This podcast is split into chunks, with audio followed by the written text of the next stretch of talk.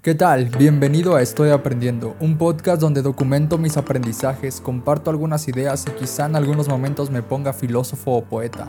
Simplemente quiero vaciar los pensamientos de mi mente, compartir aprendizajes para aprenderlos mejor y documentar acontecimientos que marquen mi vida para analizarlos en algunos años. Porque bien se dice por ahí, la vida solo puede ser comprendida mirando hacia atrás, pero ha de ser vivida mirando hacia adelante. Si quieres compartir este viaje conmigo, qué chido. Si no, también.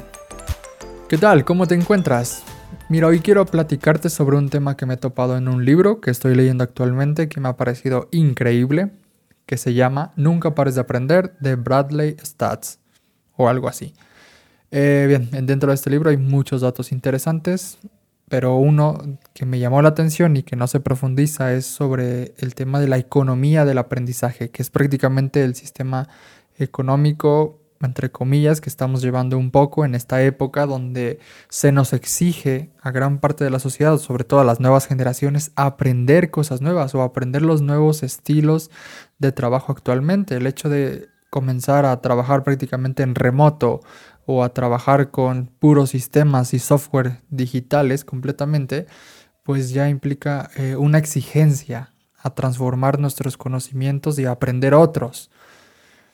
Bien, esto, este es un tema brutal, interesante del que quiero hablarte ahora, bien, pero quiero empezarte a platicar, eh, a comenzar esta conversación mm, por esta frase que, que, se relaciona mucho con este tema de la economía de aprendizaje y que la, que la conocí de mi buen amigo Heráclito, que dice, todo cambia, nada es. Conclusión, así es nuestro mundo. En tiempos remotos, antes, las, personas solían permanecer en un solo lugar, heredar mm, los trabajos de la familia, crecer con determinadas reglas familiares y morir siendo algo prácticamente mm, predeterminado por la sociedad en la que se encontraba, ¿no? Entonces, en otras palabras, tu conocimiento, tus aprendizajes se limitaban a tu contexto y a tus medios, ¿no? Donde vivías era donde crecías, donde te desarrollabas y casi hasta morías, ¿no? Era muy difícil como compartir o relacionarte con otras culturas. Mm, y si lo hacías, pues eras de un contexto tal vez económico diferente, ¿no? Pero en fin, eh, lo que quiero decir es que hoy prácticamente no es igual, hoy no se vive así. Hoy si no aprendes, si no te actualizas, si no conoces las nuevas maneras en las que el mundo se está moviendo, eh, casi mueres, literalmente, entre comillas hablando. En otras palabras, si no aprendes te quedas obsoleto, irrelevante y casi inservible en algunos casos. Mm, si no aprendes corres el riesgo de resolver los problemas de ayer en lugar de descubrir un poco los problemas del mañana.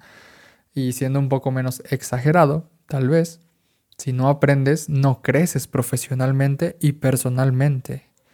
Pero también está claro que hoy es imposible no aprender. Si hay tantos medios, hay tantas herramientas, hay tanto en el mundo actual que nos permite aprender constantemente. El hecho de comprar un nuevo smartphone no implica un nuevo aprendizaje. El hecho de salir a otra ciudad implica un nuevo aprendizaje. El hecho de viajar a otro país implica un nuevo aprendizaje. Eh, eh, por eso es como muy fácil, entre comillas, aprender algo nuevo en el día de hoy. Pero si algo también es cierto es que aprendemos mal hay muchísimas cosas que aprender eh, y aprendemos todo el tiempo, pero por desgracia aprendemos mal y esto significa que cometemos errores y que hay distintos factores de los cuales no somos conscientes y que afectan nuestro aprendizaje. Mm, pero bien, por ahora no quiero hablar como de estos factores que, que limitan o que hacen que nosotros aprendamos mal, tal vez sea para otro episodio. Lo que quiero concentrarme ahora es aquellos acontecimientos que detonaron la economía del aprendizaje, esta, esta nueva manera de, de, involucrarnos al sistema laboral, al sistema incluso social y cultural en el que nos encontramos, ¿no? Donde se nos exige de manera un poco inconsciente que, que estemos al día con las nuevas tecnologías, con las nuevas tendencias, ¿no? Es una palabra bastante, bastante popular en esta época, entonces aprenderlas, reconocerlas, estar al día con los memes mm, de, actualidad, pues es importante, ¿no? Para la sociedad ahora y para desenvolverte hoy en día. Pero bien, mm, hagamos una breve, pequeña definición que llegué a estructurar sobre qué era lo qué era qué es economía de aprendizaje. Como tal, no hay tal vez una definición eh, oficial o, o, uniforme sobre lo que es economía de aprendizaje, pero bien, mm, dentro de mi investigación, pues rescato estos principales factores, ¿no? Que para mí una economía de aprendizaje es aquel factor que impulsa el crecimiento económico de un país, de una ciudad, de una empresa, de una institución, por medio de la formación continua, la especialización del trabajo, la investigación constante, la adaptabilidad al cambio, la prueba, las pruebas y errores que los trabajadores pueden tener en su sector.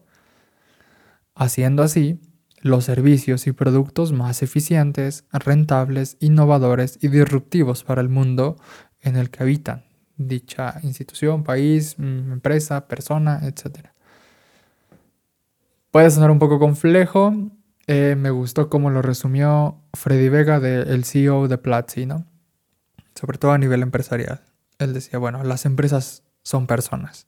Cuando crecen las personas, crece la empresa. Totalmente. Entonces, es esto, la economía de aprendizaje es cuando las personas acceden a un nivel de formación eh, mucho más alto o elevado o sobre todo constante. Ya no hablemos como de, niveles, como si una formación fuera más especializada, más grande que otra, sino eh, el ritmo en el que acceden a la información y sobre todo también el ritmo en, en el que esa información es comprendida importa mucho para el crecimiento de una institución, país, ciudad, empresa, lo que sea, ¿no?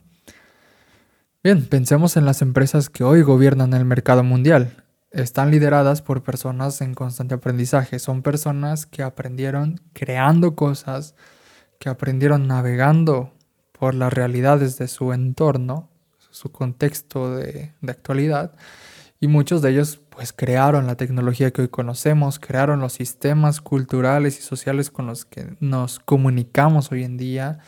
Eh, muchos de ellos utilizaron las nuevas tecnologías para crear nuevas empresas y otros consumieron las tecnologías para también crear eh, nuevos sistemas, comportamientos, relaciones, en fin.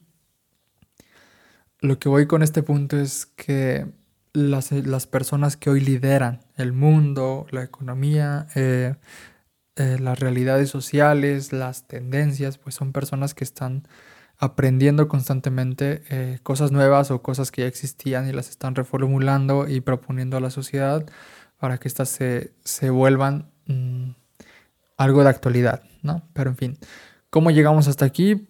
Pues prácticamente lo he resumido en cuatro acontecimientos que sí vienen eh, mencionados en el libro que ya les comenté de Nunca pares de aprender. Y son cuatro motivos eh, esenciales. Los digo desde ahorita los cuatro. Uno es la rutina, o segundo es la especialización, tercero es la globalización y cuarto es la escalabilidad. Bien, voy a hablar de cada uno y cómo estos conceptos han hecho que nuestro aprendizaje sea como más dinámico, constante o cómo ha hecho que cómo han hecho estos conceptos, estas realidades para crear lo que hoy conocemos o lo que hoy podría ser la economía del aprendizaje. Bien, la rutina. Cuando hablo de este tema, eh, pienso en, la historia, concretamente, ¿no? Para muchos, eh, en la antigüedad, los trabajos eran muy manuales. Pensemos en la agricultura, la carpintería, la herrería, la sastrería, otros trabajos eh, de estas dinámicas muy, muy, muy manuales y casi, casi rutinarias, ¿no? Que todavía existen en muchos casos pero que después se fueron eh, combinando con, las máquinas. Y aquí ya estoy hablando un poco de las fábricas. Y con la fábrica ya se fue consolidando un poco más el trabajo rutinario, donde prácticamente la persona iba a la fábrica, tenía una tarea en específico, esa tarea la tenía que cumplir, era lo único que tenía que hacer en todo el día y listo, y se iba a su casa. Entonces eso lo repetías durante todo un año, durante toda una vida, y pues se generaban niveles de productividad muy altos, ¿no? El hecho de que los, los empleados generaran una rutina en torno a este trabajo, pues generaba un nivel de, de productividad hablando de los productos, este muy, muy, muy elevado.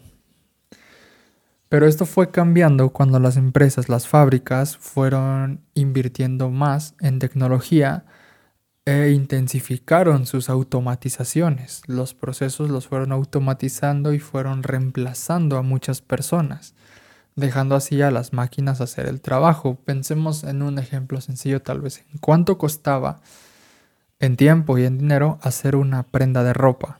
Antiguamente, ¿no? Cuando era totalmente a mano, después unas pequeñas máquinas eh, que generaban las telas y después las fábricas que empezaron a generar, eh, que son como las maquilas donde habría muchas mujeres cosiendo, todavía existen, eh, con máquinas, con pequeñas máquinas, y ahora cuando hay procesos totalmente automatizados donde solamente las máquinas crean desde inicio a fin la ropa.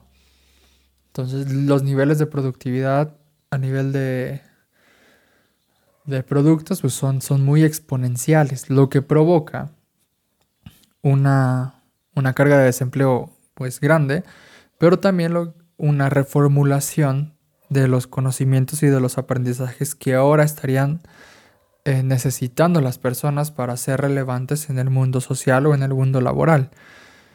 Lo que quiero decir es que la rutina mecánica y casi irracional que se hacía y que todavía se hace en muchos lugares, pues ha ido desapareciendo en la medida en que la tecnología ha, sido, ha sustituido a los seres humanos, pero también esto ha provocado que los hombres y que las personas en general, los seres humanos, se concentren en tareas como mucho más específicas en algunos asuntos, pero en tareas como de más pensamiento, de más eh, uso de la razón, uso de la creatividad, uso de, de herramientas como más internas del ser humano. Por decir, ahora la persona que destaca en los ambientes laborales eh, ya no necesita como tal una rutina, sino que necesita pensar de manera lógica para programar un buen software o necesita de un proceso creativo adecuado, óptimo, para generar un buen diseño de interfaz o un buen diseño gráfico que pueda eh, colocarlo dentro del mercado como un buen diseñador. Entonces estamos hablando de que estos trabajos casi mecánicos que hacían los hombres han dejado de existir, la rutina ha dejado de existir, la rutina provocó la economía de aprendizaje porque esos sistemas de, generar productos de manera masiva pues se dieron cuenta que las máquinas podrían hacerlo, entonces generaron las máquinas, la rutina detonó el pensar en máquinas para sustituir a los humanos y esto detonó una nueva realidad que es en la que ahora nos encontramos, en la que necesitas pues aprender o tener nuevas habilidades más allá de las que te puede exigir una fábrica o un trabajo rutinario, ¿no? Como el hecho de tener un proceso creativo para hacer un buen diseño, pues requiere de unas habilidades distintas y de un constante aprendizaje, porque nunca tienes un proceso creativo acabado. Siempre estás iterando y el proceso creativo tal vez se se concentre o se consolide por el cambio constante, ¿no? Por la manera en la que tú eres capaz de, de interactuar con distintos factores y de adaptarte a esos cambios, ¿no? Y pensemos en el sistema de, en los, en los lenguajes de programación, pues también van cambiando, se van multiplicando, eh, van mejorando sus flujos de trabajo, entonces uno tiene que aprender a cómo se utilizan y cómo puedes ensamblar diferentes lenguajes de programación para crear un buen producto digital. Entonces, conclusión, eh, la rutina ha, sido sustituida por un trabajo quizás más cognitivo, más interno, que ha volcado a las personas como en este dinamismo de constante aprendizaje. Lo que nos lleva al segundo punto, que es la especialización. La especialización detonó la economía de aprendizaje porque el ser humano se dio cuenta que entre más conocía algo, eh, más conocimiento tenía de ese factor que conocía, pero también se daba cuenta de lo que no conocía de ese factor, ¿no? Es este argumento bastante bastante hablado en el que dice cuando más conozco, más también desconozco de ese tema, ¿no? Entonces vemos a muchos doctores especializados en un tema en específico que siempre argumentan pues ahora desconozco más de lo que estuve conociendo en 10 o 20 años, ¿no? Y esto lo vemos muy claro en la medicina, ¿no? Haciendo una breve investigación, resulta que tenemos más de 30 especialidades médicas en el mundo, más de 8 especialidades quirúrgicas. Aquí hay una distinción en especialidades médicas que prácticamente necesitan al médico con la interacción de, del paciente para, para su trato y las especialidades quirúrgicas son las que ya son más invasivas dentro del cuerpo. Entonces hay más de 8 especialidades quirúrgicas, más de 7 especialidades médico-quirúrgicas que combinan lo quirúrgico y lo, y lo médico en algunas ocasiones y más de 10 especialidades en laboratorios. Entonces, estamos hablando que un solo factor o una rama de conocimiento como es la medicina o el cuidado de la persona a nivel de salud física, pues eh, engloba una gran rama de, de nuevos conocimientos que exigen nuevas especializaciones y abordarse de manera distinta cada una. Entonces, la especialización detona más conocimiento, más desconocimiento también, y que, van, y que van ampliando como esta brecha de estar constantemente aprendiendo. Un médico, si quisiera estar al día, hoy con los artículos de su materia, pues tendría que estar leyendo las 24 horas del día y aún así no ponerse al, día con los artículos que se están publicando pues a lo largo de, de la vida. Bien, este factor de especialización ha detonado un poco esta economía del aprendizaje. Todos los médicos están en constante aprendizaje y pensemos en cualquier otro tipo de persona, pues también tiene que estar en constante aprendizaje sobre las nuevas tendencias de su conocimiento para abordar los nuevos problemas. Pero estas cosas, la especialización y la rutina se dieron gracias a este tercer factor que yo creo que es el más fundamental para la detonación de esta economía de aprendizaje, que es la globalización. La medicina y casi cualquier área del conocimiento ya ha logrado trascender sus fronteras, porque gracias en gran medida a la movilidad, en avión, en automóvil, en barco, pero ahora también gracias al Internet y a las tecnologías. Sin todas estas herramientas, mucho de los avances que hoy conocemos no existirían. Porque ahora todo el mundo puede estar conectado y todos pueden aprender de todos en cierta medida. Pero esto también ha vuelto al mundo un poco más competitivo o lo ha vuelto completamente competitivo en el mundo laboral. Y con eso la supervivencia humana ha sido muy competitiva porque ahora tu competencia ya no está en tu ciudad, en tu pueblo, ni en tu país, está prácticamente en todo el mundo, porque todo el mundo tiene acceso a la misma información que tú tienes. Entonces los niveles de exigencia para las nuevas generaciones pues están eh, siendo más exponenciales y por eso se generan como mucho más niveles de ansiedad, porque nunca vas a estar a la altura de los nuevos retos de, del mundo contemporáneo, porque la información que existe en, en el mundo es, es es inmensa, ¿no? Es verdad que hoy se puede trabajar en una empresa que ya es multinacional, que tienen equipos multiculturales, pero también es cierto que estas empresas exigen personas que estén a la altura de una multinacionalidad.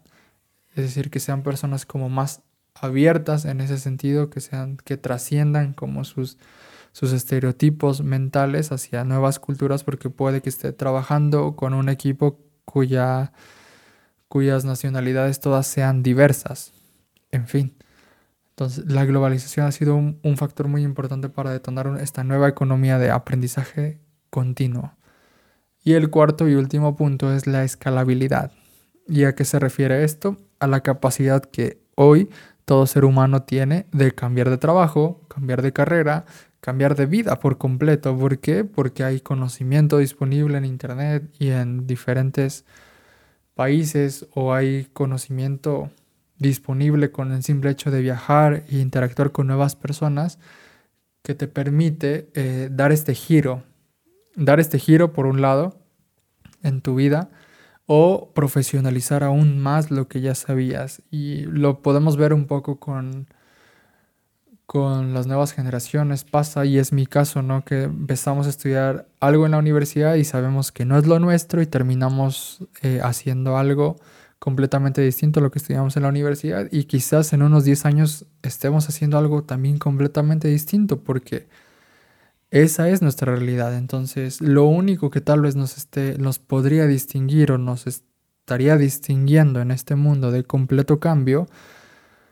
es como esta capacidad de aprender, ¿no? esta capacidad de llevar tu aprendizaje de programación a otro nivel aprendiendo diseño o aprendiendo producción audiovisual o, llevar tu aprendizaje de, de cocina a, a, los negocios ¿no? y a ver cómo haces algo mm, transnacional, no sé.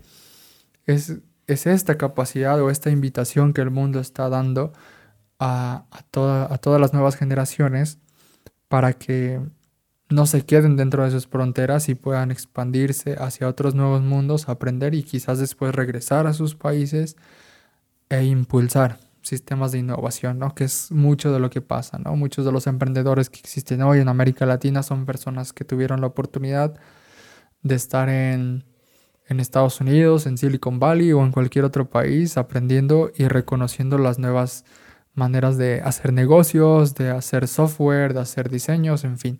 Muchos no, también los hay, pero en su mayoría los líderes pues tienen alguna experiencia internacional, ¿no? Que los llevaron a escalar los conocimientos que aprendieron en su país, los escalaron en otros países y provocaron lo que ahora tienen sus empresas, en muchos casos exitosas, en otros no, hay de todo. Pero bien, imaginemos por último, ¿qué pasaría si la mayoría del planeta aprendiera por lo menos a generar hábitos óptimos de reciclaje? de salud física y emocional. Los ambientes socioculturales y laborales serían totalmente diferentes y lo son en ciertos lugares, ¿no? Entonces, ¿a qué me refiero con esto? Es que el aprendizaje es muy importante a la hora de habitar este nuevo mundo, ¿no? Cuando una persona decide aprender con el conocimiento ya disponible que existe en este mundo sobre cómo generar buenos hábitos de reciclaje, de salud física y emocional, eh, se desarrolla de manera distinta en su ambiente laboral, en su ambiente social, personal, con su familia. Lo notamos, se distingue cuando una persona ha estado expuesta a aprendizaje continuo y a una persona que no ha estado expuesta a aprendizaje continuo. Es muy notoria la diferencia. Nuestra realidad cambia y no para. Y ahí radica el reto de nuestra época Aprender de manera dinámica, siendo conscientes, eficientes, flexibles, curiosos, auténticos. No lo sé, aprender mm, de manera dinámica significa todo esto, ¿no? Estar en, constante marcha, eh, no aprendiendo como las nuevas tendencias o lo nuevo que sale, sino en este constante reinvención de la vida, del conocimiento, de la mente, de las perspectivas para estar por lo menos a la altura de lo que se nos va exigiendo en nuestra realidad, por lo menos hoy en día. Entonces, tú que formas parte de esta economía, cuéntame, ¿cómo te va?